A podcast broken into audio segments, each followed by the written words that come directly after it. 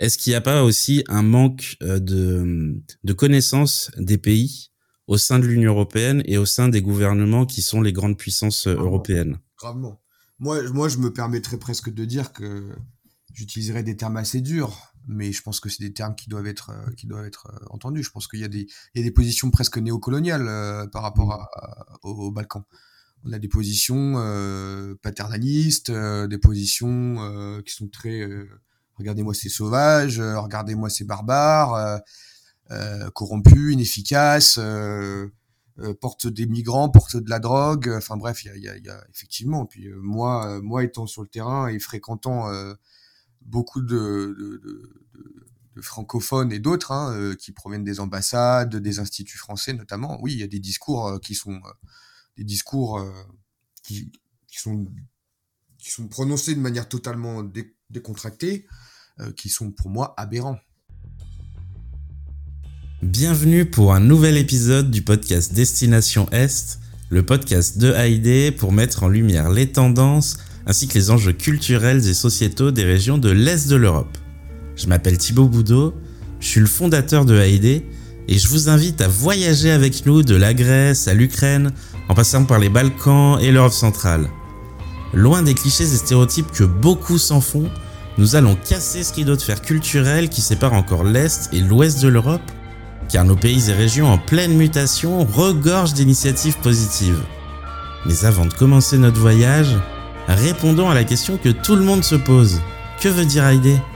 Il s'agit d'un mot emprunté à la Turquie ottomane, très utilisé dans nos pays, qui signifie allons-y, alors attachez votre ceinture et embarquez avec nous, destination l'Europe de l'Est. Bonjour à toutes et à tous et bienvenue pour un nouvel épisode du podcast Destination Est. On est aujourd'hui avec Quentin. Salut Quentin, comment ça va? Ça va très bien, merci Thibaut. Alors donc toi, de quoi tu vas nous parler aujourd'hui? Moi, je vais vous parler de la Serbie, je vais vous parler de Belgrade, je vais vous parler des Balkans, bien entendu, puis je vais vous parler un petit peu de mon expérience euh, dans, dans ce combiné de, de, de, trois niveaux différents. Voilà. Ok. Donc du coup, toi, tu vis à Belgrade depuis combien de temps?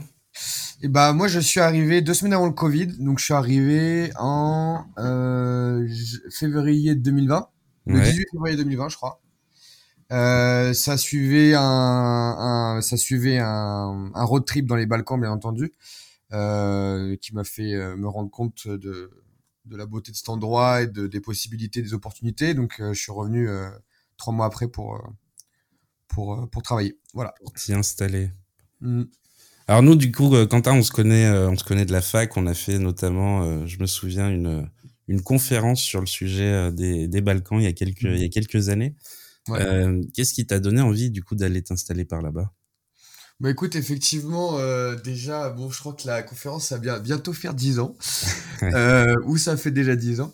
Mais euh, effectivement, les Balkans, moi je pense qu'il y a, il y a beaucoup de niveaux. Euh, c'est quelque chose qui est un peu compliqué, mais en même temps, c'est euh, quelque chose que j'ai à cœur de partager, parce que je pense que c'est important, notamment pour euh, l'européanisme que je suis et pour, pour tout ce qui touche à, à l'Union européenne et puis aussi à, aux problèmes géopolitiques euh, du moment, notamment avec euh, le conflit ukrainien. Euh, en fait, la Serbie est un peu au cœur de, de, de tout ça.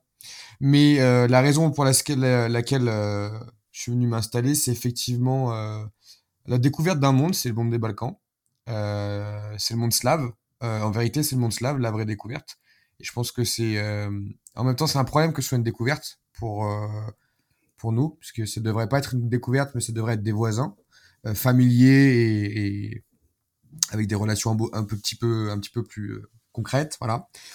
Et, euh, et, effectivement une fascination dans le dans dans dans la, la culture, notamment la culture serbe, mais la culture serbe qui est fille de la culture yougoslave et de la culture serbe d'avant de la Yougoslavie. Donc il y a beaucoup de racines très différentes et en même temps très riches.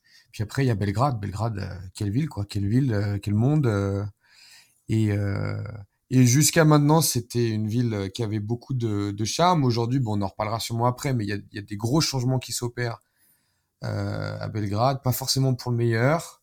Et après, bon, chaque, chaque chose évolue, c'est sûr, mais voilà. Donc euh, effectivement, la raison de s'installer ou en tout cas de venir, c'est c'est celle-là. Et après, professionnellement, c'est aussi euh, moi ma formation de gouvernance politique européenne et euh, ma volonté de me spécialiser dans l'élargissement européen.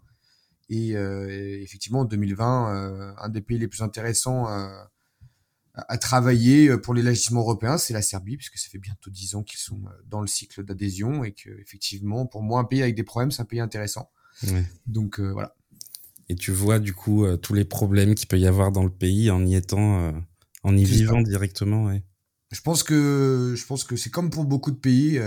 la légitimité, elle n'existe que si il y a un vécu, il y a une expérience un peu personnelle, ou en tout cas intellectuelle et, et, directe avec le pays, à, comprendre des émotions, surtout, surtout sur des pays chargés de stéréotypes comme, la, comme les pays euh, post-yougoslave, où il y a, y, a, y a, surtout en Europe de l'Ouest, on a un, un, un, nombre de stéréotypes sur ces pays qui est, qui est, qui est aberrant. Et, euh, et, ça, ça dirige, ça, ça c'est des stéréotypes qui sont aussi portés par les dirigeants. Et, et ça influence, ça influence notre regard, mais aussi les, les, relations diplomatiques, les relations politiques, le développement de la région. Enfin bref, euh, c'est pour moi, euh, c'est très très important que la perception de ces pays, notamment de la Serbie, qui a, qui a, qui, a aussi un problème de, de, de oui, de, de, popularité, on va dire, euh, aux yeux des, des Occidentaux. Euh, euh, c'est au détriment de notre relation qui est, son, qui est la relation qui doit exister, effectivement. Oui, puis qui est une relation qui est plus que, plus que centenaire avec les Serbes notamment. Voilà. Et puis c'est des deux côtés, c'est à la fois à l'ouest qu'on doit changer l'œil et la perception qu'on a aussi sur, sur ces pays-là, mais c'est aussi dans ces pays-là on doit justement leur montrer qu'on n'est pas là pour juste leur apporter de l'argent, juste leur apporter des subventions, mmh. mais qu'il y a un réel projet de société aussi derrière pour les aider à, à s'en sortir. Quoi. Moi, je j'ai à cœur de mettre, de, de, surtout pour nous Français et francophones, euh, et je pense qu'il faut comprendre un peu la, euh, la, rareté de la relation, parce que pour moi, la relation entre la Serbie et la France, elle est similaire à la relation entre l'Arménie et la France ou la Géorgie et la France. C'est des pays qui ont des, qui ont des, des, traumatismes collectifs. Et euh, durant ces traumatismes, euh, la France en tant qu'État était présent et euh, présente pardon. Et effectivement, il y a certains éléments de l'État de ces pays qui sont nés de l'appui direct et inconditionnel des Français. Voilà. alors bien sûr, ça c'est un peu un mythe et il faut déconstruire les mythes, mais en même temps, il y a des mythes à célébrer, surtout dans les relations internationales. et et moi, j'insiste sur le fait que, surtout en Serbie, euh, ce, lien est célébré. Alors après, il est célébré comme un reliquat aujourd'hui, c'est-à-dire que oui, nous étions amis, oui, nous étions proches. Maintenant, euh, la relation franco-serbe, elle se noie un petit peu euh, entre d'autres. Mais en même temps, pour moi, elle devrait être la, la, compétition directe à la relation russo-serbe, qui est, elle, célébrée comme unique, elle qui est célébrée comme... comme des frères euh, de sang, euh, de les brater, quoi, au sens, euh, slave du terme. Et, moi, en tant qu'européiste et, intéressé dans la situation géopolitique, je pense qu'il faut faire concurrence à cette relation unique qui n'est pas unique, puisqu'il y a d'autres relations de même ordre et de même rang, notamment la relation franco-serbe. Oui. Oui, notamment une chose à signaler, c'est que la Croatie a quasiment le même système politique qu'en France. Euh, au niveau de son fonctionnement euh, démocratique. Et, euh, et, justement sur ces liens entre la Serbie et, et la Russie, est-ce que c'est pas une réécriture de l'histoire de la part des hommes politiques actuels pour pour aller là là où le là où ils ont envie d'aller au final? On voit que Vucic par exemple a pas vraiment envie d'aller vers l'Union européenne. Enfin, on connaît on connaît son histoire, on connaît son historique avec Milosevic notamment. Euh, ça n'a pas été quelqu'un qui a construit l'Union européenne dans les années 90, Vucic. Hein, loin de là, il était même à fond derrière euh, derrière la guerre et derrière Milosevic. Et aujourd'hui, c'est la seule personne qui discute avec l'Union européenne. Est-ce qu'il n'y a pas un petit problème justement là au niveau euh, au niveau européen d'aller discuter avec avec les seuls représentants de l'État qui sont qui sont des autocrates dans leur pays? Oui, oui, bon, il est évident qu'on est dans une impasse. Euh, il y a une impasse dans, dans, le, dans le projet européen, surtout pour la Serbie, mais en même temps, moi, je le vois aussi du côté.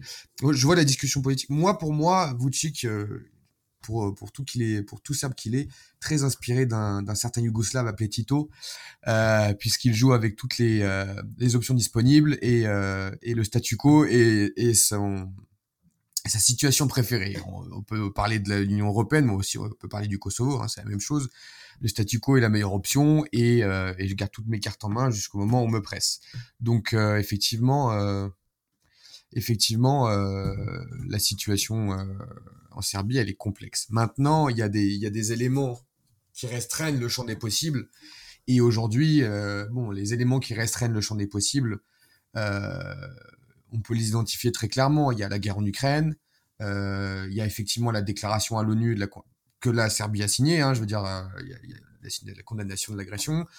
Euh, on a aussi euh, bon la limite des partenariats euh, avec la Russie et la Chine, qui, montrent leurs limites très claires. On l'a vu au Monténégro cet été. voilà, je veux dire, il y, a, des exemples cinglants de, ce que ça donne de faire des partenariats avec d'autres pays totalitaires.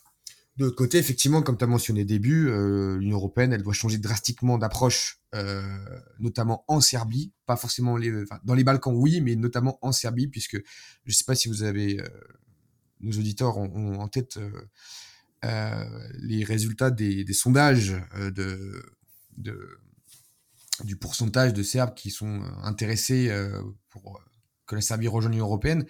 le nombre de personnes qui sont favorable à, l'adhésion est, en chute libre. Mmh. Donc, euh, effectivement, c'est dramatique. C'est dramatique. Voilà. Et on a l'impression que le que l'Union européenne commence tout juste à se dire ah bah ça y est, il faudrait peut-être qu'on fasse quelque chose avec notamment euh, les, les, sommets UE euh, Balkans qui ont lieu depuis 2016 dans le dans le processus de Berlin. On parle des Balkans occidentaux maintenant au niveau européen, tous les pays qui sont pas encore qui sont pas encore dans dans l'Union européenne, même si les Balkans occidentaux comprennent aussi la Slovénie et, et la et la Croatie. Mais ouais, on a l'impression que ça, le sujet commence tout juste à intéresser les diplomates européens et on, on sait, mais on sait pas vraiment vers vers là où ça va, quoi. C'est ça toute toute la, problématique. Oui, mais de toute façon, je pense qu'ils le savent pas non plus. De, mm. on, on, est bien. On est bien d'accord que certains pays sont dans le giron européen, comme la Turquie. Hein, je veux dire, bon, les, les Balkans, qui fait aussi partie de la région balkanique, on va dire. Euh, on voit bien que euh, il y avait des politiques de, maintien des candidatures et de maintien d'influence euh, qui aujourd'hui, notamment avec l'avènement de la commission von der Leyen, hein, on a un changement de paradigme au niveau de la commission, puis la guerre en Ukraine, on a un double changement de paradigme. oui, il y a, y, a une, y a une difficulté à arriver à attraper la Serbie dans, dans, le processus. Après, il y a le, phénomène de la regatta, hein, euh, la regatta européenne, c'est-à-dire euh, effectivement, euh, si l'Albanie rejoint en premier l'Union européenne, on peut on peut parier, hein, Thibaut, mais je pense qu'il y aura une réaction assez forte au niveau de la Serbie, ou en tout cas, il y aura il y aura des des nouvelles stratégies mises en place par les pays voisins. Voilà. Oui, après même l'Albanie n'est pas encore prête. Enfin, faut pas non plus voiler la face. Non, mais va pas rentrer. Certaines personnes pourrait penser que euh, certains processus d'adhésion euh, autres que la Serbie iront plus vite que la Serbie. Et euh, effectivement, ça pourrait pousser la Serbie dans, un, dans, un, dans une autre stratégie. Ouais. Justement, c'est ce qui se passe avec la guerre en Ukraine, où on a poussé l'Ukraine à candidater à l'Union européenne, même même même Volodymyr Zelensky, pardon, a lui aussi poussé dans ce sens-là pour être candidat. Est-ce que ça poserait pas un problème que si justement la guerre en Ukraine se termine dans les mois prochains et qu'ensuite on fasse euh, on fasse une accélération du processus juste pour l'Ukraine, est-ce que ça poserait pas problème justement derrière euh, à d'autres pays candidats? Alors oui, et tant mieux. Et est-ce que c'est euh, possible aussi d'accélérer le processus? Parce qu'on connaît les critères de Copenhague, qui sont là pour une raison, et c'est pour ça que l'élargissement n'est pas encore au niveau de toute la géographie européenne. Donc justement, euh, en, ayant tous ces, toutes ces choses-là, est-ce que l'Ukraine pourrait, euh, pourrait demain ou dans six mois, une fois que la guerre est terminée, je, l'espère même que j'espère que ça arrivera plus tôt, est-ce qu'elle pourrait intégrer l'Union européenne rapidement? Non, non, je pense pas. Par contre, euh, effectivement, c'est un perturbateur et je pense que c'est tout calculé. En tout cas, moi, je le vois comme quelque chose de très positif, puisqu'il il fallait, dans le processus d'adhésion européen, il fallait quelque chose de, qui perturbe notamment les statu quo établis euh, dans les Balkans de euh, on fera ce qu'on veut à la vitesse qu'on veut et, euh, et, des situations qui se dégradent. Dans tous les cas des situations mmh. qui se dégradent quand même de manière générale. Donc cette perturbation du processus d'adhésion je pense qu'elle est bienvenue. Deuxième chose pour moi il y a, y, a, y a, un devoir politique, puis il y a un devoir, il y a un devoir historique et moral de des gens qui, qui, qui donnent leur sang pour pour une vision européenne, si je peux me permettre de dire, de de, de l'Europe de l'Est. Mmh euh, le minimum qu'on puisse faire, c'est de les considérer pour l'Union l'adhésion à l'Union européenne. Bien entendu, les critères de Copenhague euh, ne, ne, permettent en aucun cas à l'Ukraine de rejoindre l'Union rapidement, notamment sur des points qui sont évoqués euh, régulièrement, hein, notamment la corruption, euh, mais c'est le genre de, de, problème qui prend très très très longtemps à être résolu. Euh, on peut le voir dans les Balkans notamment, un bon exemple. Euh, donc Est-ce voilà, que c'est pas une volonté aussi politique derrière? On voit notamment au Kosovo que les choses avancent, que Albin Courti est en train justement de de taper un peu du poing sur la table et de dire bah nous aussi on est là, on n'a toujours pas les visas qui sont libérés. À un moment, faut, faites quelque chose pour nous. Et est-ce que c'est pas justement euh, en, en, en, ayant ces réactions-là que derrière ils vont pouvoir se faire entendre au niveau européen? Oui, oui, je pense qu'effectivement, comme j'ai dit, de manière, de manière générale, c'est une perturbation qui, qui, qui, déstabilise tous les statu quo qui avaient euh, mmh. été mis en place par la Commission ou par le pays euh, candidat, hein, euh, notamment euh, ce que tu viens de, de, de présenter. Donc oui, oui, je pense que c'est bienvenu. Justement, ça bouscule. Il y a un favori et effectivement, les autres pays vont se sentir gênés ou en tout cas ne vont pas forcément accepter la nouvelle situation et ils vont s'en plaindre. Après, la Commission européenne, je pense qu'elle moi, j'ai confiance dans le fait que la réaction sera appropriée. Je rappelle qu'il y a quand même un une nouvelle méthodologie d'accession qui a été euh, qui a été acceptée euh, l'année dernière, si je me trompe pas, euh, avec des clusters au lieu de, chapitres spécifiques. Donc, il y a déjà avant la guerre en Ukraine, il y avait déjà une méthodologie qui avait été renouvelée, et puis notamment sur la base de la position française. Hein, euh, par rapport à l'action européenne. Donc on voit bien qu'il y a quand même un travail de fond sur réformer euh, l'adhésion des Balkans à l'Union européenne. Après, la réalité du monde, c'est aussi que quand il y a une crise mondiale majeure, eh bien, euh, les, processus politiques sont un peu facilités, ou en tout cas sont, un petit peu un petit peu, oui, on va dire que ça, décoince un peu les choses, pas forcément dans le bon sens, mais en tout cas, ça permet des changements de paradigme un petit peu plus intéressants. Ouais. Ouais. Et on l'a vu euh, notamment avec euh, la Macédoine du Nord où, où Zoran Zaev, qui est arrivé au pouvoir, je crois en 2016 ou 2017, je crois quelque chose comme ça, a commencé à mettre en place beaucoup de réformes, euh, à essayer euh, de d'arrêter la corruption dans le pays, à essayer de de mettre des choses en place pour au final se faire à même changer le nom de son pays aussi par mmh. par, alors, par référendum, hein, c'est mmh. pas passé comme ça, mais mais a, a fait quand même énormément d'efforts pour au final voir la porte se fermer par, par Macron il y a quelques mois. Oui, alors effectivement. Mais de l'autre côté, moi je, je pense que... Pardon. Oui. Bah, juste, du coup, je, termine la question. Mm. Est-ce qu'il n'y a pas aussi un manque euh, de, de connaissances des pays au sein de l'Union européenne et au sein des gouvernements qui sont les grandes puissances euh, européennes? Gravement. Moi, moi, je me permettrais presque de dire que j'utiliserais des termes assez durs, mais je pense que c'est des termes qui doivent être euh, qui doivent être euh, entendus. Je pense qu'il y a des il y a des positions presque néocoloniales euh, par rapport à, au, Balkan. On a des positions euh, paternalistes, des positions qui sont très regardez-moi ces sauvages, regardez-moi ces barbares, corrompus, inefficaces.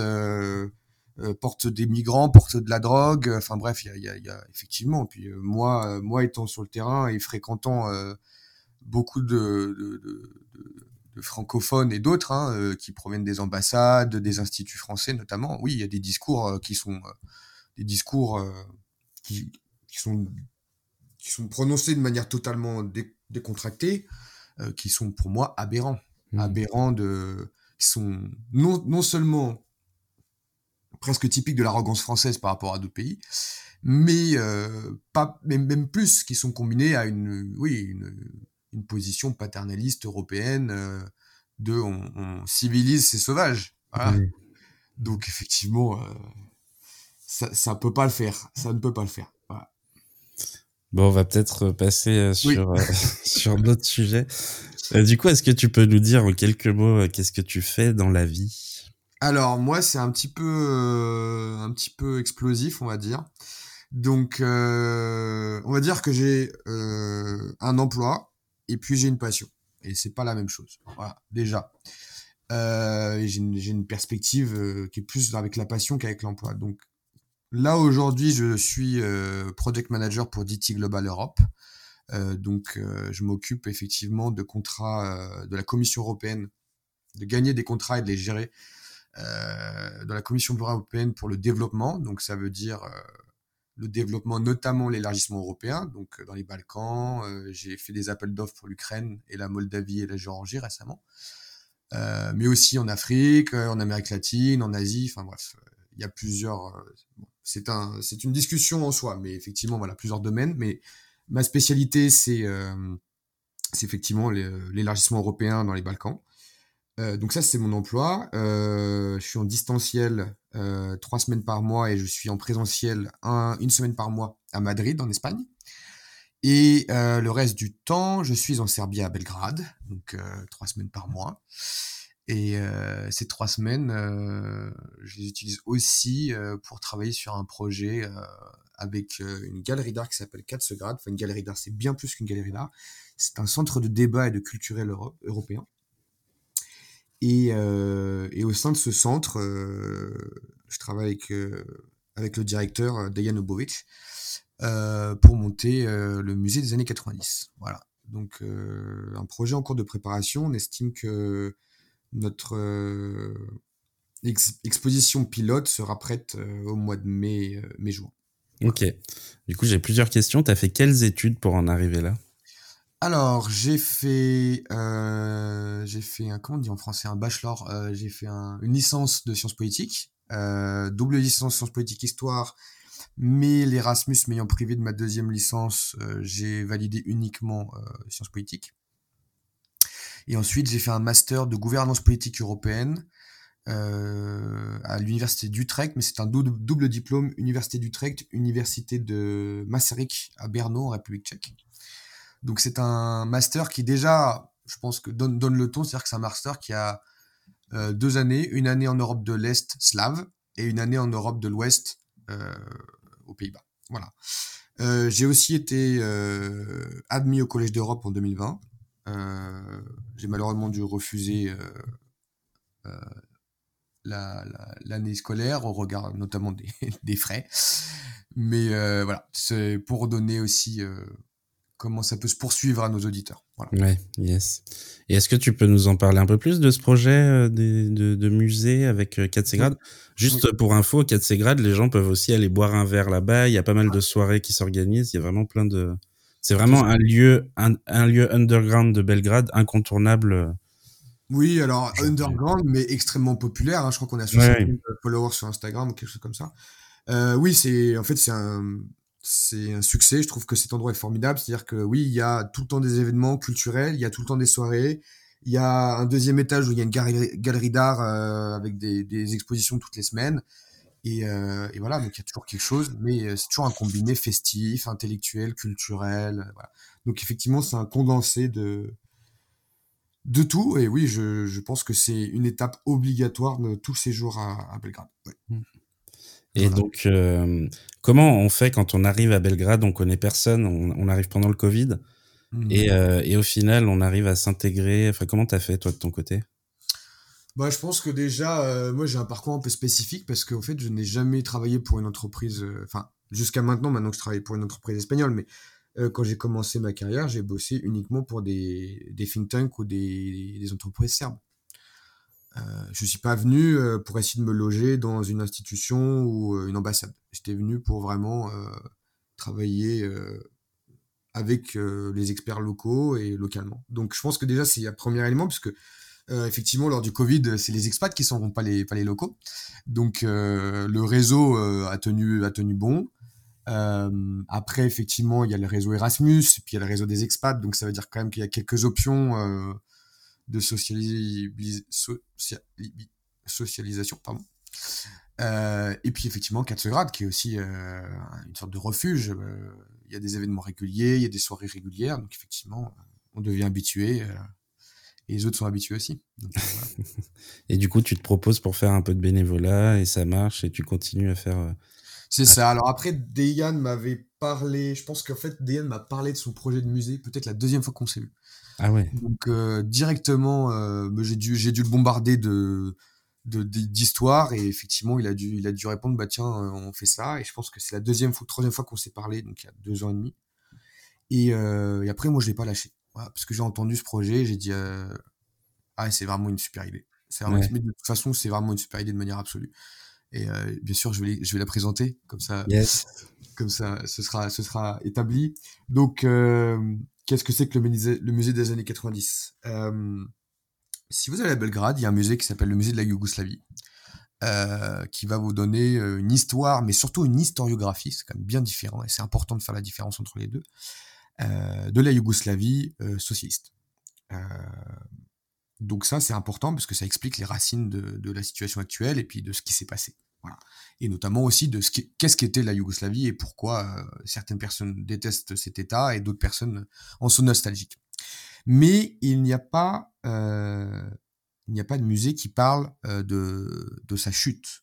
Il y a des musées qui parlent de des horreurs de la guerre. Il y a des musées, il y a un musée qui s'appelle le musée des horreurs de la guerre euh, à Zagreb, même à Sarajevo, je crois.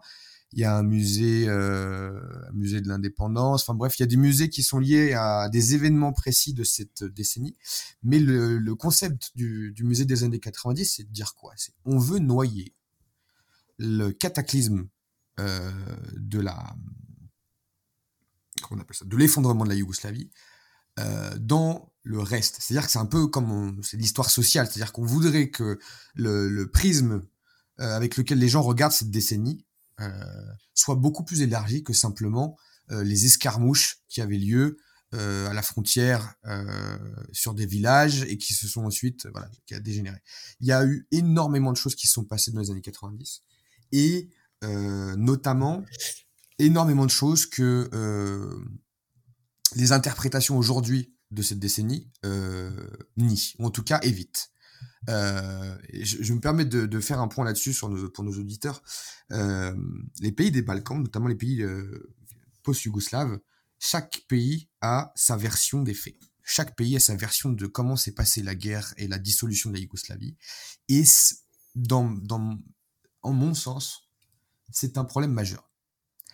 Euh, notamment dans le processus de réconciliation. Euh, nous, Français, nous avons eu un processus de réconciliation avec les Allemands. Ce processus de réconciliation ne se fait que sur la base d'une histoire collective et partagée, pas sur la base d'une histoire euh, qui est cloisonnée, euh, en cloche, euh, qui est la nôtre et pas la leur. C'est impossible. Une réconciliation qui est basée sur quelque chose de pas commun. Voilà. Donc, la question du musée, c'est comment il y a beaucoup de questions qui se sont mélangées pour avoir ce concept un petit peu englobant. Mais au niveau de la guerre et au niveau des souffrances et comment les expliquer, comment les, les, prévenir dans le futur, il y a, eu cette discussion-là de dire, effectivement, euh, ces histoires euh, nationalistes et nationales, euh, elles sont aussi dans le cœur du problème. Donc, il faut noyer, il faut noyer ces logiques-là dans, dans, des, dans des logiques plus grandes.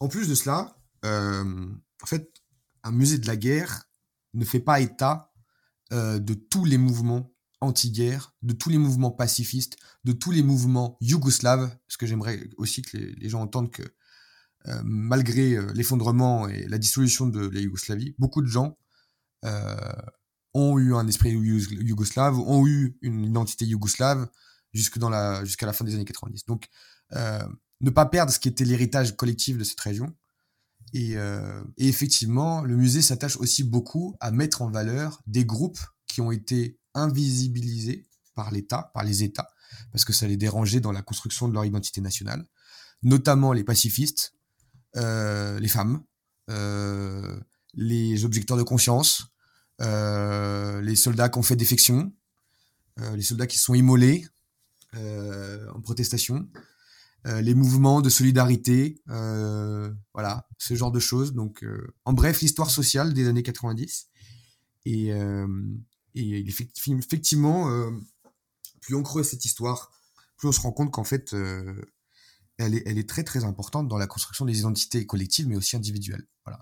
Et, et ce musée a aussi vocation à avoir énormément de, de testaments de personnes, de personnes qui étaient impliquées ou de fait absolument pas impliqués. Il nous faut les deux. Il nous faut aussi les gens qui ont vécu cette décennie sans, sans rien voir passer, sans, sans rien comprendre, euh, voilà, qui sont retrouvés dans une situation et c'est tout. Euh, voilà, donc c'est, euh, on va dire que c'est une, le musée propose une version beaucoup plus généreuse de l'histoire, je pense, une, version plus, une version moins nationaliste mais plus collective. Voilà. Après, bien sûr, la ligne éditoriale du musée, elle est en gestation. Il y a beaucoup de, problématiques à résoudre, notamment dans comment on parle de ces choses-là. Donc, c'est absolument pas figé. Mais voilà, j'espère que j'ai réussi à transmettre l'idée l'idée principale de, de, ce musée. Bah, ça donne envie d'aller voir d'aller voir tout ça, en tout cas. j'avais j'avais lu même il y a quelques quelques temps que même à l'époque où Tito a pris le pouvoir en 1945, il avait il avait commis quelques quelques meurtres de de concurrents, euh, dont notamment un euh, assez connu qui s'appelle Draja Mihailovic. Ah oui, bah alors ça c'est quelque chose en Serbie, oui. Mm. Donc il y a, y a pas mal de pans de l'histoire de, de la Yougoslavie, enfin de l'ex-Yougoslavie, euh, déjà actuellement qu'on qu'on connaît pas qu'on connaît pas en Europe de l'Ouest en tout cas, et, et même d'autres pans qui sont encore même qui qui dont on parle déjà pas beaucoup déjà en, en, Serbie. Enfin, mmh. on en parle de ce sujet en Serbie, mais il y a encore d'autres sujets. Enfin, il y a vraiment énormément de sujets euh, sur lesquels sur lesquels on peut euh, on peut disserter. Et du coup, qu'est-ce qu'on pourra retrouver dans ce musée? Alors, euh, donc on appelle ça un musée, mais moi je, pense que à l'avenir on va peut-être rechanger le nom et peut-être que ce sera plutôt un institut des années 90 parce que euh, un musée, c'est pas forcément euh, évocateur, surtout pour nous. Un musée, c'est plus un endroit où il y a des artefacts et, on se balade. Alors, euh, l'idée du musée, c'est d'être beaucoup plus complexe que ça. Donc, c'est effectivement d'avoir une exposition. Donc, il y a déjà un prototype qui est prêt et on va le présenter normalement au mois de mai-juin. Euh, d'une grande salle, notamment a priori à Ketsegrad, donc vous êtes les bienvenus. et donc il y aura une salle avec une exposition. Donc l'exposition, elle combinera euh, des, artefacts divers. Donc ça peut être des objets, ça peut être des films, ça peut être des affiches de propagande, des affiches électorales, euh, ça peut être des écrits entre deux amoureux, ça peut être euh, voilà, ça peut être euh, des lettres. Euh, bref, il y a un ensemble et chaque et le l'exposition sera divisée en différentes salles et chaque salle chaque salle aura une thématique, par exemple la fête, par exemple le deuil, mais en fait ce que j'aimerais faire passer à nos auditeurs, c'est que le musée ne, parlera pas de la guerre. Nous allons vous faire passer, euh, la, nous allons vous faire passer la sensation que vous êtes en guerre, la sensation qu'une guerre existe, mais il euh, n'y a pas de salle qui sera dédiée euh, au combat ou au conflit. le musée sera sera révélateur de la réalité des gens de l'époque, qui est celle de oui, il y avait une guerre, euh, notamment pour les gens de Belgrade, lointaine, à plusieurs centaines de kilomètres, éparse, fait par des gens qui étaient à moitié euh, militaires, à moitié euh, miliciens. la perception de ça, c'est important de la, de la transmettre, qu'elle soit juste ou non. enfin bref. les autres dimensions du musée, c'est aussi des, dimensions militantes, c'est-à-dire que le musée a pour vocation de produire du contenu pédagogique, donc euh, des livres d'histoire, euh, des, livrets, des pamphlets euh, qui, sont, qui, ont, vocation d'être utilisés dans les classes. effectivement, l'idée, c'est encore une fois de produire du contenu pédagogique qui n'est pas nationaliste. Donc, je pense que c'est très intéressant pour nos auditeurs aussi, de, produire du contenu qui sera publié dans la plupart des pays post-yougoslaves, avec la même version. ça, c'est quand même quelque chose. Euh, ensuite, euh, le musée a aussi vocation à être une plateforme euh, militante, c'est-à-dire contre l'intox, contre l'infox, contre les fake news et aussi contre contre la banalisation de discours nationalistes qui ne sont pas acceptables. Voilà. Donc euh, euh, aujourd'hui, euh, le musée, en tout cas l'entité qui est en train de, germer de, toute cette volonté-là, est déjà en train de faire des interviews de personnes qui étaient importantes ou présentes dans certains événements à l'époque, de faire un travail de sauvegarde. On a eu déjà pas mal d'interventions chez des particuliers pour récupérer des artefacts, des bandes de son, des, des cassettes, des, comme j'ai dit, des pancartes, des pancartes de manifestation, ce genre de choses-là. Voilà. Euh, donc, euh, donc voilà, le musée a vocation à être part de la société civile euh, post-yougoslave, c'est-à-dire d'être acteur de, des discours, notamment des discours euh, antinationalistes, de réconciliation et, voilà. Je pense que ça couvre à peu près toutes les thématiques. ouais. Et du coup, est-ce qu'il va pas y avoir une des actions du gouvernement contre ces contre cette exposition? Alors, est-ce que vous attendez à ce genre de J'ai soulevé ce point plusieurs fois. Euh, mes collègues serbes ne sont pas forcément tout à fait sur la même ligne que moi. Je pense que ceci parce qu'on a une expérience différente du conflit, euh, du conflit social ou de la, en tout cas de la relation entre un État et, et une association qui pourrait euh, voilà, avoir une, une valeur d'opposition forte. je pense que ils ont le cuir dur, notamment parce que le directeur Dayan était est impliqué de longue date dans, dans, dans l'opposition, en tout cas pas forcément directe, mais en tout cas dans l'opposition passive euh, à toute forme d'injustice, notamment de l'État. Euh, surtout localement, où il y avait le projet Beograd Waterfront. Voilà. Oui, alors je pense pas qu'il a été très impliqué dans cette histoire-là, mais c'est vrai que le quartier de Katsegrad est, est, a bien évolué. Voilà, voilà. Ouais. En tout cas, c'est révélateur de, de Belgrade. Mais, euh, mais oui, effectivement, il y a un, il y a un risque, et le risque, c'est qu'il y a une, escalade, il y a une escalade euh, sur les propos que l'on présenterait. Je pense que ça, voilà, ça, c'est pas encore euh, forcément fixé. Euh, on va avoir des réunions dans le, dans le courant du mois de janvier-février pour établir une charte éditoriale, pour essayer de, de se mettre d'accord sur euh, comment on parle et qu'est-ce qu'on dit. Euh, mais bon, sur la base des éléments que je viens de présenter, donc effectivement, il y aura, il y aura des faux pas, il y aura des, il y aura des scandales, mais euh, ils sont les bienvenus, parce qu'effectivement, euh, il faut encore une fois perturber un petit peu le, le statu quo et les tabous sur cette décennie, et puis sur les discours qui sont, qui sont tolérés. Voilà. Et toi, du coup, de ton côté, t'apportes quelle aide à 4 Alors,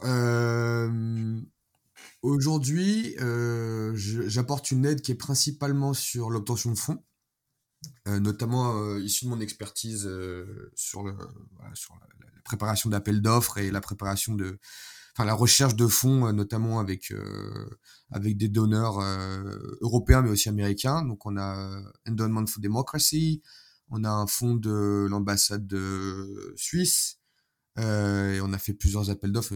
Ça prend un certain temps, hein, les, réponses pour un appel d'offres, ça peut prendre jusqu'à un an, un an et demi. Donc voilà, on est sur le temps long. Euh, et ensuite, euh, sur la partie euh, recherche et la partie intellectuelle, donc moi je suis, euh, je fais partie du groupe de recherche, donc notamment partie des efforts de conservation, d'aller voir les gens. on va essayer de développer ça aussi dans en Europe de l'Ouest, pourquoi pas essayer d'aller aussi récupérer, ça, récupérer ces artefacts de l'autre côté. Et euh, en termes de recherche, euh, mon, mon apport euh, est celui du point de vue européen, du point de vue français. et je dis bien européen et français, et pas de l'OTAN. parce qu'il faut bien faire la différence, notamment pour les Serbes. pour les autres, c'est peut-être une différence négligeable. Mais le rôle de l'OTAN dans les années 90, pour la Serbie, c'est problématique. Donc, euh, moi, ce que je, ce j'apporte, c'est une expertise, en tout cas un point de vue euh, européen, européaniste, euh, francophone, francophile. Et effectivement, on l'a vu plusieurs fois que c'était intéressant de mettre en perspective comment les gens en Yougoslavie l'ont vécu versus comment les gens en Europe l'ont vécu, puisque les perspectives que nous avons eues en Europe ont, influencé la, chute, puisque effectivement l'intervention de l'OTAN est, liée à comment l'Europe et l'Ouest a, interprété ou a vécu euh, les événements euh, qui se passent en Yougoslavie. Donc c'est très important d'avoir ce point de vue-là. Voilà. En plus des mouvements aussi euh, révolutionnaires sur place en 2000 ou 2001, je crois, quand... en Macédoine. Mhm. Ouais, mais même en Serbie, quand Milosevic a été renversé aussi, c'est... C'est plutôt des mouvements révolutionnaires qui étaient derrière, derrière tout ça. Mhm. Euh, du coup, on va repasser euh, aux questions du, du podcast. On a bien parlé géopolitique, c'était hyper intéressant. Et on pourrait encore en parler des heures, je pense. Euh, c'est quoi la chose qui t'a le plus marqué en, Serbie et, à Belgrade quand t'es arrivé? Moi, je, pense que c'est la culture, la culture serbe, mais en fait, c'est la culture slave. Pour moi, ce qui m'a marqué le plus, c'est que c'était très proche de ce qu'on était nous français. Euh, euh, arrogant, euh, mais en même temps généreux, passionné, mais en même temps organisé. Enfin bref, toutes ces dualités, ces dualités qui sont assez magnifiques en même temps. Voilà. Et effectivement, après la ville de Belgrade, qui est qui est une merveille du monde. Je veux dire, on est, on est sur une ville qui mélange des architectures brutalistes soviétiques, brutalistes euh, socialistes, qui mélange de l'architecture ottomane, de l'architecture autrichienne, de l'art nouveau français. Enfin bref, c'est un mélange. Et puis c'est un mélange qui est pas mal du tout en fait. Voilà, je veux mmh. dire, se balader dans les rues de Belgrade, c'est toujours un plaisir. Ouais. Et on y vit bien à Belgrade? Alors, les conditions de vie se dégradent. Euh, pour nous expatriés, oui, surtout pour les Serbes. Euh, et ça, on va, on est un petit peu obligé de reparler de géopolitique, Thibaut, je suis désolé. Euh, mais le coût de la vie devient, devient impressionnant, notamment les loyers, les loyers qui explosent. Moi, mon loyer était censé prendre, enfin, passer au double. et après d'après négociation, uniquement 42% de hausse. Voilà. Donc, à ceux qui sont protégés par un contrat euh, pour leur euh, loyer, écoutez, voilà, c'est pas comme ça que ça se passe dans, en, Serbie. Et effectivement, en fait, il y a eu un influx énorme de, Russes, mais dès le début de l'invasion, donc c'est des Russes aisés qui sont venus en Serbie, notamment parce que la Serbie est un des seuls pays qui n'a pas fermé ses portes au trafic provenant de la Russie et euh, énormément de gens, notamment de l'informatique, sont venus s'installer en Serbie puisque l'économie euh, digitale en Serbie est aussi en plein boom. Donc euh, voilà, il faut pas oublier aussi que les Russes et les Serbes parlent une langue très proche. Certains parlent, parlent la langue de l'autre, donc effectivement il y avait une proximité. Et, et après, l'autre élément, c'est le manque total de régulation sur le marché serbe, notamment le marché de l'habitat. Et, euh, voilà, moi, j'ai pas un seul collègue euh, serbe ou euh, expat qui n'a pas eu à, se battre pour garder son appartement, pour, pour négocier son, son loyer. Et c'est de la spéculation, de la pure spéculation. Hein. Il y a certains endroits qui n'étaient pas du tout touchés par l'arrivée des Russes et où il y a des gens qu'on appelle comme, faut quand même les appeler comme ce qu'ils sont, des spéculateurs de guerre, quoi, qui mmh. sont venus, des profiteurs de guerre, pardon, qui sont venus voilà, changer les loyers puisque les autres le changeaient, donc il fallait en profiter. Voilà, donc euh, il y a cette situation un petit peu euh, changeante. Il y a aussi une grande euh, gentrification du centre-ville. autour de la forteresse de Kalamegdan, il y a deux complexes immobiliers qui sont en train d'être construits, qui sont à la norme, enfin en tout cas l'apparence européenne. La norme, je ne sais pas, hein, mais en tout cas l'apparence européenne, oui. Et effectivement, le fameux Belgrade Waterfront, qui qui est un îlot, un îlot de modernité dans une ville presque européenne. Enfin, que les gens se mettent en tête un petit peu un centre-ville à la, lyonnaise, bon, un petit peu moins stylé quand même. Euh, et puis avec bah, un bloc de bâtiments style Confluence euh, en plein en plein milieu de la ville. Voilà, donc c'est sûr que ça fait un petit peu tâche. Et en termes économiques, ça a un énorme impact sur une ville euh, comme Belgrade, l'informer les rois, pas de régulation, pas de contrat, voilà. Donc donc voilà, après, en termes de niveau de vie, je pense que pour les expats, c'est tout à fait convenable. Euh, il y a beaucoup, maintenant, beaucoup de... Il faut juste faire très attention. Énormément de gens qui essaient de, monter les prix pour les expats, parce que maintenant, il y a vraiment un vrai marché du tourisme et un vrai marché de l'expatrié sans pour autant avoir une régulation. Donc c'est quand même quelque chose que... Il faut, euh, il faut être conscient. Euh, quand vous arrivez en Serbie, vous allez devoir jouer du sabre un petit peu. Euh, mais euh, sinon, oui, euh, pour un Français avec un revenu normal, tout, tout va bien. Voilà. Mais mmh. je soulève que c'est pas parce que tout va bien pour nous en tant que Français que tout va bien de manière universelle et tout ne va pas bien en Serbie. Et nous sommes des invités de ce pays. Effectivement, si nous sommes des perturbateurs de leur économie, il faut en être conscient et il faut faire aussi un petit peu attention à, à nos modes de vie. Voilà. Yes. C'est quoi tes trois coups de cœur euh, en, Serbie en général ou, à Belgrade? Culturel ou euh, bon. Comme tu veux. Euh, moi, c'est le musée de la Yougoslavie.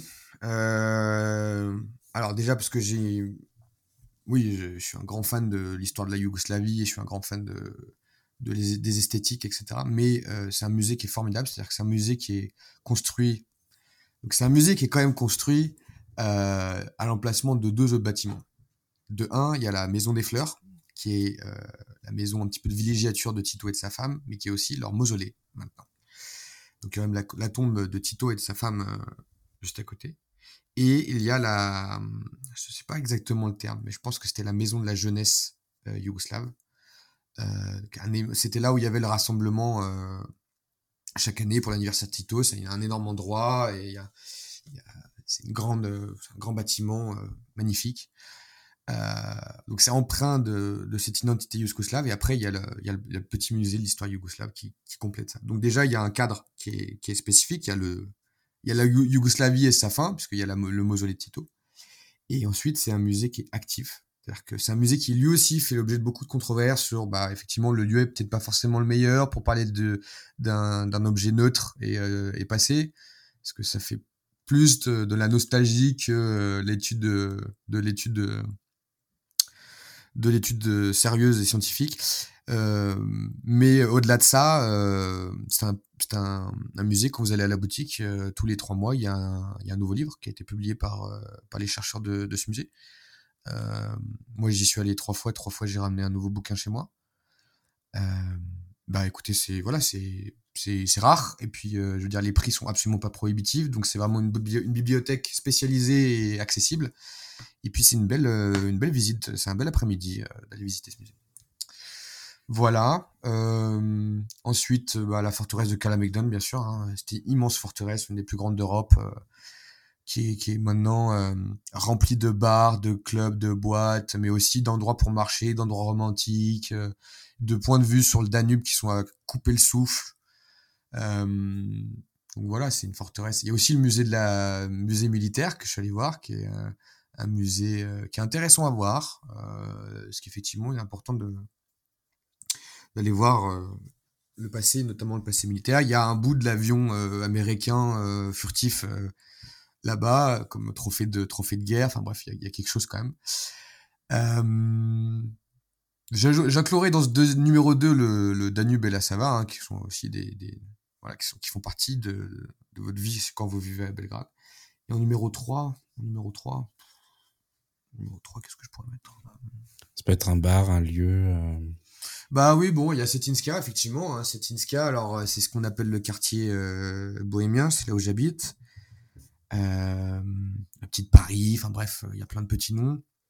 Donc c'est deux rues, hein, c'est deux rues avec au milieu des deux rues, il y a une sorte d'ancienne usine qui, a, qui, avait un bon volume et dans cette ancienne usine, il y a euh, une bonne dizaine de bars, un club ou deux clubs, et puis deux galeries d'art, deux trois galeries d'art.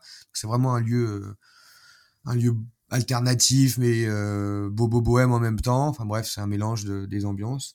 Effectivement, c'est un concentré de culture encore euh, en plein milieu de Belgrade. Voilà. Yes. Est-ce que tu as une routine particulière à Belgrade? Une routine particulière. Bah, moi, je je m'arrête. Euh, je travaille quand je travaillais à Belgrade, je travaillais à Novi Beograd, donc c'est de l'autre côté du Danube, donc c'est euh, la partie très brutaliste de Belgrade, parce que ça a été construit dans les années 70, mais en même temps euh, qui est très nature, euh, paradoxalement. Il y a beaucoup de nature, il y a beaucoup d'espace vert. Et quand je prenais le bus, je m'arrêtais tout le temps deux arrêts de bus avant avant chez moi pour pouvoir marcher. Et effectivement, pour marcher sur sur les grandes avenues de, de Belgrade qui sont qui sont assez magnifiques, passer sur la place de la République. Euh, voilà, donc ça c'est une des routines. De, prendre le temps de marcher et de, s'imprégner de, ce monde différent.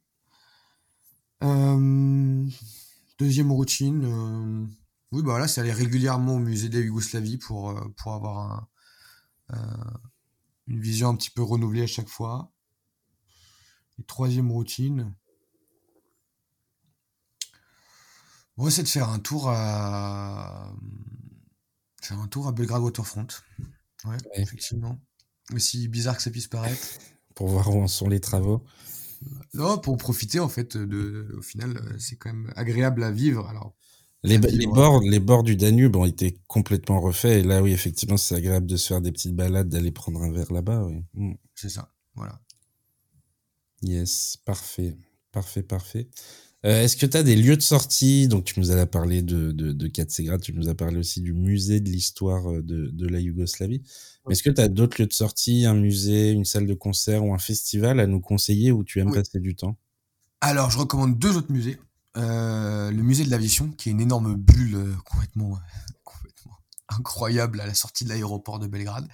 Donc c'est une bulle avec un énorme logo d'un partenaire, c'est une banque je crois. bref, ça fait vraiment post-yougoslave quoi. Vraiment. Voilà. Et à côté, il y a tous les avions de la flotte, euh, de la flotte yougoslave, et il y a aussi, euh, il, y a une, il y a une partie qui est dédiée bah, à l'aviation française, puisqu'en fait, l'aviation euh, yougoslave et serbe a été été créée pendant la Première Guerre mondiale, notamment par des pilotes français qui sont venus former leurs leur, leurs collègues serbes. Donc il y a encore une petite salle dédiée à ça, et je trouve que c'est important parce que c'était un grand moment de l'histoire ces deux pays. Je pense qu'il y a une intensité, on peut se mettre à la place de ces pilotes qui se connaissent pas, qui, qui ont rien à voir et qui se retrouvent à piloter des bouts de bois euh, à la vie à la mort. Donc je, trouve qu'il y a quelque chose d'assez, d'assez euh, charmant là-dedans. Euh, le deuxième musée, c'est le musée d'art contemporain, bien entendu. Euh, il y a des expositions qui sont de rang international, enfin en tout cas qui sont des, artistes internationaux qui sont exposés là-bas. C'est encore un bâtiment brutaliste socialiste, pas soviétique, socialiste, mais qui, est, vraiment bien foutu. Euh, et en plus, qui a un volume à l'intérieur qui permet de mettre des énormes statues, des, des énormes objets. Enfin bref, c'est vraiment un musée d'art contemporain euh, dans le vrai sens du terme. C'est très agréable à visiter. Et encore une fois, il y a le, propre des musées de Belgrade, c'est que les, boutiques sont très bien remplies de pas juste de gris-gris, mais de vrais bouquins, de vrais, de vrais trucs de recherche qui sont intéressants à lire, de vrais matériels à ramener chez, soi, et de pièces, de petites pièces d'art, etc. Enfin, bref. Euh, voilà. Et après, euh, moi, je suis un grand fan de house music. Grand, grand fan. Et, euh, faire alors. Voilà. Et euh, moi, je, je vais souvent au club de 2044, qui est une péniche qu'on appelle un splav. Euh, je pense qu'il devrait avoir un, une résidence d'hiver, mais je sais pas exactement. Et euh, voilà, pour le, pour le club, c'est toujours sympa d'aller là-bas. C'est sur le Danube. Pas non, pardon, c'est sur la Sava. Et en termes de festival, bah, bon, il y a le Fest, mais j'y suis pas allé, moi. Et j'ai fait le Exit. Euh, j'ai fait le Exit. Effectivement, c'était pas mal. Mais en termes de festoche, vu que mon expérience n'est pas forcément très très précise, je recommande de, je recommande de faire des festoches en service, ça c'est sûr. Après, euh, lequel euh, j'ai pas, j'ai pas beaucoup à, à ajouter là-dessus. Voilà. Bah, pour avoir fait les deux, euh, je trouve que Love Fest a plus, euh, a plus quelque chose, quoi. Oui, il y a plus une âme, j'imagine, ouais, c'est sûr. Ouais. Mm. Parce que le Exit a complètement changé, en fait, en quelques années. Ah, c'est devenu un festival de masse. Ouais, c'est ça. Tout à fait, tout à fait. Euh, on va parler gastronomie locale. Est-ce que tu as un plat typique du pays à nous conseiller? Alors, un plat typique, moi, ce que je sais, c'est qu'en tant que Français, je vais ramener deux choses de la Serbie. Je vais ramener l'Aivar et le Kaimak. Donc c'est euh, l'Aivar, c'est une sorte de pâte de poivron. Euh, et le Kaimak, c'est du fromage frais, uniquement frais. Et c'est une sorte de fromage, je ne saurais pas décrire, c'est vraiment très spécifique. Euh, voilà. Je pense que c'est deux, deux choses que je ramènerai. En termes de plat,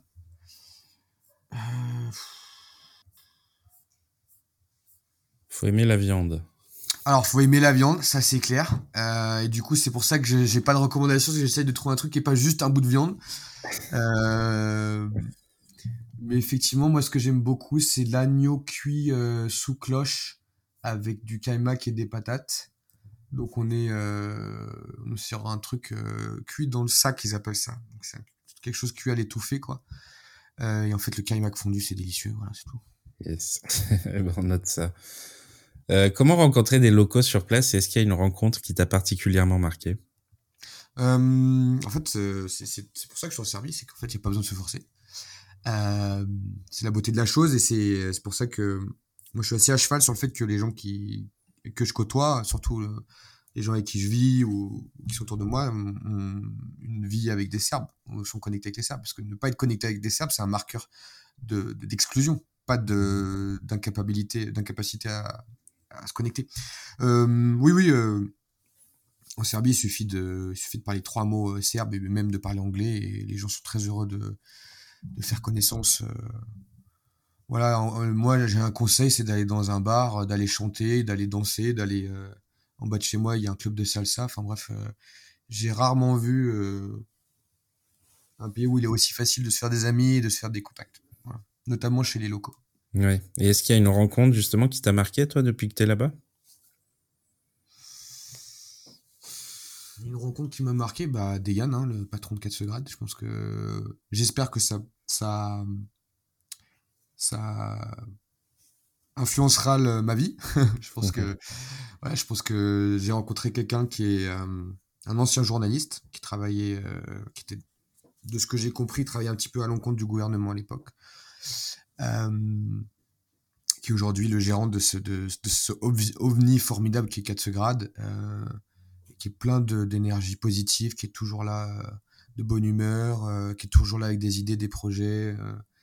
Euh, et c'est quelqu'un qui vous met à l'aise, c'est quelqu'un qui. Ouais, je pense que.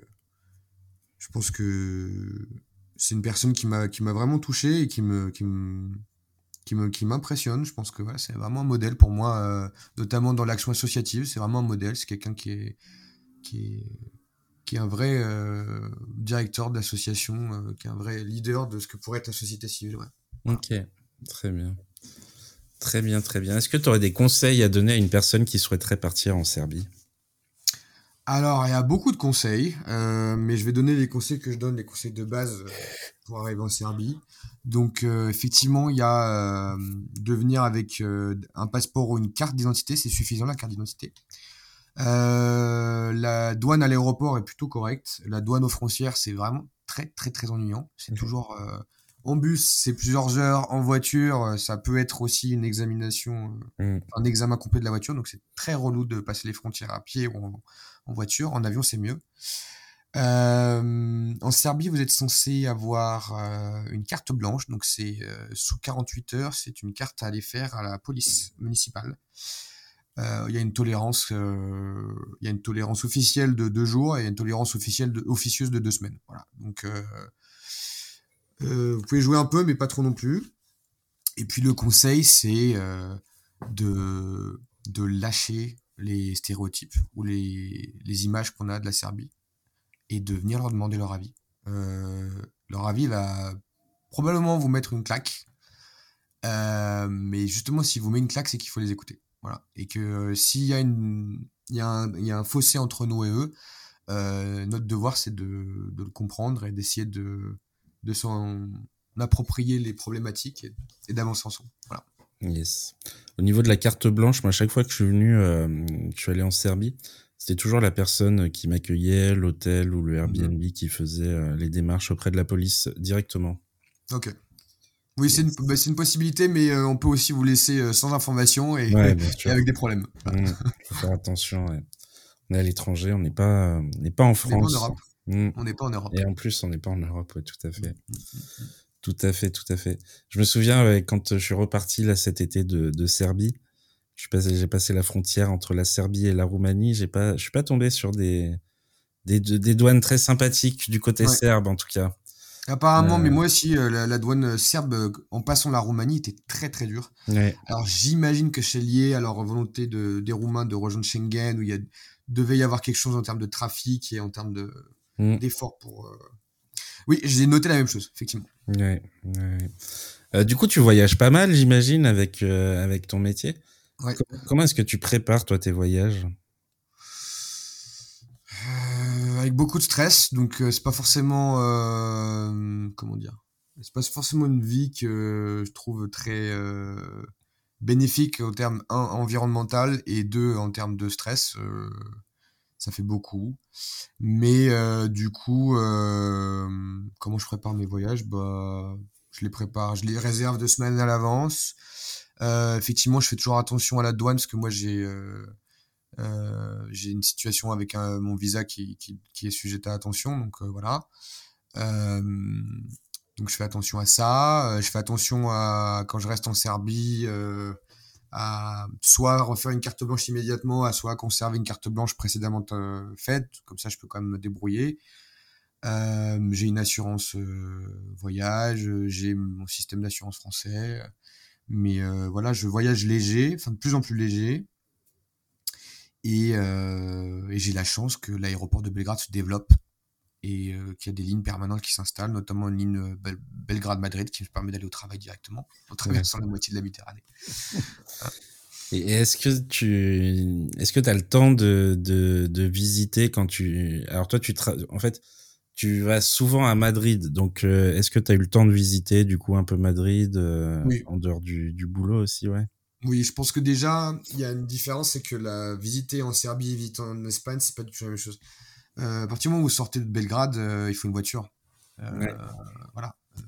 Il faut il faut aller faire des trucs qui sont pas des le tourisme de masse ou le tourisme industriel n'existe pas ou peu en Serbie. Donc euh, il y a beaucoup de choses, c'est à vous, à votre initiative seule. Donc euh, effectivement, euh, voilà. moi en, en, Espagne, oui, déjà de un, ma famille est indirectement d'origine espagnole, donc donc il y a le langage qui est déjà qui est déjà là. Et effectivement, de Madrid, il y a d'autre côté un réseau ferré qui est formidable. Et en une heure, vous êtes à Tolède. Enfin, 30 minutes, c'est Tolède. Une heure, c'est il y a d'autres villes autour. Enfin bref, euh, il y, a de quoi faire à chaque week-end euh, d'aller voir quelque chose. donc c'est très facile de visiter à Madrid. Euh, et notamment Madrid, c'est connu les, endroits à visiter. Donc, mmh. voilà. Madrid, c'est pas un problème. C'est plutôt après quand vous avez fini de faire le tour de Belgrade et de Novi Sad, qui est la première ville reliée en train à grande vitesse de Serbie. On a pour une demi-heure de train entre Belgrade et Novi Sad. Le reste, ça va être un petit peu soit avec du bus sur des sites serbes, soit en voiture. Et après, c'est voilà, c'est c'est à l'initiative. Ça, je pense que c'est la limite en Serbie. C'est ouais, ouais. autant si on veut aller dans une autre ville, il n'y a pas de souci, il y a un réseau de bus qui est quand même, euh, qui est quand même assez large dans les mm-hmm. Balkans. Mais si on veut aller visiter un endroit spécifique, euh, si on veut voir par exemple un Spomenik perdu en plein milieu de la Serbie, bah avec les bus, ça va pas être possible. C'est ça, voilà. Et ça, c'est la limite. Mais bon, c'est la limite des transports dans les Balkans. C'est pas propre juste à la Serbie. C'est les infrastructures de transport sont très limitées. Mm. Euh, mais bon, déjà avec la nouvelle ligne Belgrade-Novi Sad, ça a été quelque chose. Euh, c'est vraiment. C'est important. Euh, c'est les deux plus grandes villes de la Serbie. Il y a une proximité culturelle assez importante. Donc voilà, on est très content. Oui. Il va y avoir un métro bientôt aussi à Belgrade qui a été vendu aux Français. C'est ça. Bon, alors a priori, les Français ont une belle, belle, euh, belle empreinte pour les infrastructures euh, serbes. L'aéroport, c'est quand même Vinci et, euh, et le métro, je sais plus quelle entreprise c'est, mais j'ai quelques collègues là-bas. Oui, alors il y a des plans. Moi, j'entends. je suis pas trop parce que j'ai pas trop le besoin du métro. Je pense qu'il y a beaucoup de choses qui se font à pied à Belgrade. Le, pour moi, le métro, c'est un moyen de désengorger le métro, c'est un moyen de désengorger le, trafic routier, mais pour les gens qui vivent en centre-ville, c'est pas forcément une priorité. Euh, bon, après, les bouches de métro sont prêtes depuis 25 ans, donc euh, c'est bien. Mais euh, le métro, non, il n'y a, pas de, a pas de changement sensible en centre-ville. la dernière fois que j'en ai parlé, il y avait eu des problèmes encore, il y avait des, des investisseurs qui s'étaient retirés, enfin bref.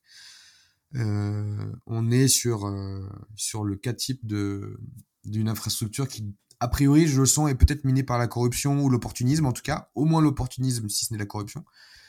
Euh, et euh, effectivement, euh, les limites de la coopération franco-serbe en termes de préparation d'infrastructure. On va voir comment ça se passe, mais voilà. Et donc, c'est Alstom qui a gagné le marché du métro de Belgrade.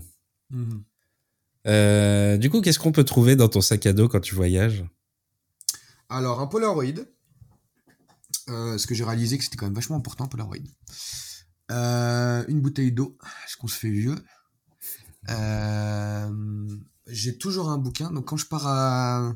Moi j'ai une règle, c'est quand je pars à Madrid, j'ai un bouquin en espagnol, et quand je pars à Belgrade, j'ai un bouquin en, en double, parce qu'en fait les bouquins du musée de, d'ailleurs, du musée de Yougoslavie sont écrits en serbe et en anglais, et euh, même certaines fois, c'est euh, moitié-moitié, où ils font quelque chose un petit peu stylé euh, de mélange des langues. C'est toujours bah, vraiment appréciable. Donc voilà, quand je vais en Espagne, j'ai un bouquin d'espagnol, en espagnol, et quand je vais à Belgrade, j'ai un bouquin de culture, ou j'ai un bouquin de d'histoire serbe, parce que notamment, il faut savoir que Jovan Svijic, un des plus grands géographes de la région, était francophile et francophone et écrivait ses, livres, notamment son livre sur, la, sur les Balkans, en français d'origine. Donc euh, voilà, c'est l'ethnographie ethnographie des Balkans euh, en français d'origine, donc assez intéressant. Voilà. Euh, quoi d'autre? Bah oui, bon, des petits accessoires, mais effectivement un peu de tout pour pour voyager, quoi. Voilà. Ouais, yes. Est-ce que tu documentes tes voyages? Est-ce qu'on peut te retrouver quelque part sur les réseaux sociaux? Si tu as envie de les Alors, partager. documenter mes voyages, non. Bon, j'ai un Instagram, effectivement, euh, qui s'appelle Les Aventures de Quentin. Le jeu de mots est un petit peu passé, j'avoue, mais, euh, mais c'était l'idée à l'origine. Euh, où je mets où je mets pas mal de choses. Maintenant, j'essaye de faire un petit peu le lien entre la, la situation d'Ukraine et la situation en Serbie euh, via des posts. Euh, moi, je, je fais la plupart de mes posts en story sont, sont neutres. C'est-à-dire que je mets quelque chose qui peut être un petit peu choquant, euh, mais par contre euh, sans commentaire. Voilà. Euh. Je pense qu'il est important que, surtout sur mon Instagram où bien bientôt la moitié des gens c'est des Serbes, effectivement. c'est bien de mélanger les deux, les deux approches françaises et serbes, et c'est pour ça que je suis là en même temps. Voilà. Yes. Donc les gens peuvent aller te suivre. Avec plaisir, puis euh, discuter de, des posts et discuter de- d'un peu tout ça. Yes, parfait. On le rajoutera du coup en description. Ça marche. Euh, Est-ce qu'il y a une série, un film, une vidéo ou un livre qui t'a donné l'envie de voyager quand tu étais plus jeune? Hmm, non, euh, je vais même dire que quand j'étais plus jeune, j'avais euh, absolument aucune envie de voyager. L'année de départ de mon Erasmus, j'ai fait un exposé pour expliquer pourquoi Erasmus était nul. Euh, donc euh, non, j'étais complètement dans l'erreur et je pense que le le, ça, le, le, pro- le projet Erasmus vaut bien plus qu'un livre ou qu'un qu'un film. Je pense que l'expérience Erasmus, qu'elle soit en stage ou en études ou même en comment on appelle ça? En formation euh, technique, euh, ça c'est quelque chose qui vous donne l'envie du voyage, je pense. Ouais. Faut le vivre pour. euh, Plus que le fantasme. Mm. C'est la réalité du voyage, la beauté de ce que peut être le voyage. Ça, ça donne un appétit pour le reste de votre vie. Ouais. Si je te dis le mot Haïdé, ça te fait penser à quoi? Euh, moi, je l'entends Heide Heide. Donc, euh, voilà, ça m'est familier, mais en même temps, c'est le, effectivement, c'est l'interjection universelle euh, dans les Balkans, notamment dans la post-Yougoslavie, et c'est, le, c'est celle de, allez, on y va. Allez, on est parti. euh, voilà, c'est celle de, de l'énergie, de la jeunesse, je trouve. C'est, vraiment euh, celle de, voilà, c'est celle de, on part à l'aventure, quoi. Donc, euh, ouais, je trouve ça assez éloquent. Yes. Euh, je vais te lancer du coup un défi avant de, avant de terminer le podcast. On arrive bientôt à, à la fin. Et en même temps, ça fait plus, plus d'une heure qu'on discute. Ouais. Du coup, j'imagine que tu as appris le serbe sur place. J'essaye, j'essaye. Bah, je vais te demander de m'apprendre quelques mots en serbe. Ok. Euh, dobro jutro. Dobro jutro et bonsoir. Euh, bonjour. Bah, Même euh, pour le matin. Oui, Dobro večer. Dobro večer. ouais. Voilà, donc ça c'est pour bonsoir. Euh, Dan, donc c'est pour le jour. Maintenant j'ai une panique, donc euh, je vais avoir du mal à trouver des noms. Knige, c'est pour le livre. Knige. Tu sais dire le Euh, jour de la semaine? Ponedeliak. Oh là là, voilà, je suis en panique maintenant. ah, euh, Désolé. Nedelia, Ponedelia, euh, Chevtrak. Euh... Ouais, bon, voilà, j'ai un trou. Mais euh, ce que je voulais juste transmettre à nos auditeurs, c'est que le, le serbe, en tout cas le serbo-croate, en tout cas la langue des, de la, la Yougoslavie, parce que la langue était commune, hein, c'est-à-dire que la plupart des locuteurs de, de la région se comprennent, euh, n'est pas si loin de, du latin, enfin des langues latines, des romanes et euh, du français. Déjà de un, parce qu'il y a beaucoup de, de mots euh, du français ou de l'anglais qui ont été intégrés directement à la langue. Donc on peut essayer de trouver des amis dans la langue. Et ensuite, euh, c'est un système de déclinaison à l'allemande, donc ça reste quand même une base latine. Euh, et euh, moi, je trouve que la langue a été, euh, a été recréée de manière magnifique, puisqu'en fait, le serbe, c'est une lettre, un son. Donc, c'est l'inverse du français, c'est-à-dire que nous, on mélange deux lettres, on a, on a 40 variétés de, de sons. Là, il y a une lettre, un son, c'est pas possible de se tromper, donc ça facilite énormément l'apprentissage. Et, voilà, donc c'est une langue qui est une langue assez facile à apprendre si on s'y met, effectivement. Yes. Et euh, du coup, pour terminer euh, ce podcast, est-ce que tu as une recommandation à nous faire? Ça peut être une chanson, un compte Insta, un compte YouTube, euh, tout ce que tu veux. Moi, je vous recommande de suivre. euh, Alors, attends, je vais mon téléphone parce que effectivement, il y a des comptes Instagram que je trouve très intéressants. Ça s'appelle Yougoslav, Yougoslav Kinotek, Yougoslav Kinoteka. Donc c'est la cinémathèque yougoslave. Donc c'est euh, c'est à Belgrade. Donc ça c'est euh, ça, ça, ça fait passer des films encore et puis ça, ça met en valeur le film euh, yougoslave et serbe parce que la Yougoslavie était, et la Serbie aujourd'hui sont des, des, des grands lieux du cinéma. Ouais. Et Yougoslav, euh, Yougoslav History, qui est un autre Instagram qui publie euh, notamment euh, sur les années 90 euh, des images, des photos. voilà. Ok. Donc Yugoslav Kinoteka et Yugoslav History, pareil, je les rajouterai en, en description du podcast. Ok, ça marche. Eh ben, merci beaucoup, Quentin. Bah, je te remercie aussi, c'était un plaisir de d'échanger euh, là-dessus. Et puis euh, voilà, si, si toute personne est intéressée à en discuter, je suis toujours disponible pour ça. Et on parlera euh, de l'exposition euh, Musée 90 quand elle sortira. Du coup, euh, tu nous tiendras au courant. je l'espère, voilà, au mois de mai, euh, juin. Mais on Ok. tiendra au courant, bien entendu. Super. Eh ben, merci beaucoup et à bientôt. Merci. Merci à vous de nous écouter. Vous êtes de plus en plus nombreux. Merci aussi à notre invité pour cette belle histoire. Enfin, merci au groupe slovène Nowhere de nous avoir gentiment prêté leur musique Colors. Vous pouvez les retrouver sur toutes les bonnes plateformes de streaming. En attendant le prochain épisode, n'hésitez pas à réagir à ce podcast en nous donnant vos bons plans. Vous pouvez aussi suivre AID sur les réseaux sociaux, commenter, liker et partager. On se retrouve très vite, à bientôt